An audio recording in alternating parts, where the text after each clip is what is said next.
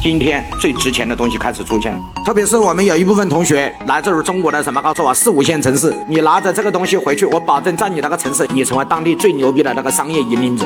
升维从过去的二维升级到三维，少数老板王老师可以把你调到四维，用高维打低维。我可以讲一下子，一维是靠信息来赚钱，这叫一维；二维是靠产品和服务来赚钱；三维是靠钱来赚钱。四维是靠人和模式来赚钱，所以这是不同的逻辑。好了，我们来看从二维到三维。今天的绝大部分老板已经从一维的时代过了，到了几维？二维，也就是通过设计自己的产品和包装自己的服务，然后和社会进行交换，这叫二维。但我想告诉老板，你得升级。如果二维赚不到钱怎么办？升到三维。什么叫升到三维？过去是用产品和服务来赚钱，今天我一定把产品和服务甩给那些不上课的人，我要把他们手上的现金给换过来，而我开始要用钱。来赚钱，哎，各位同意吗？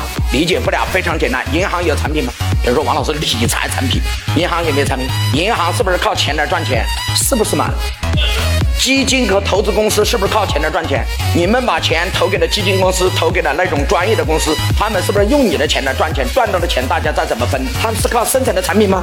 是靠服务吗？有人说王老师，这可不可以做到呢？当然可以做到。你来这儿找我就是为了这个嘛。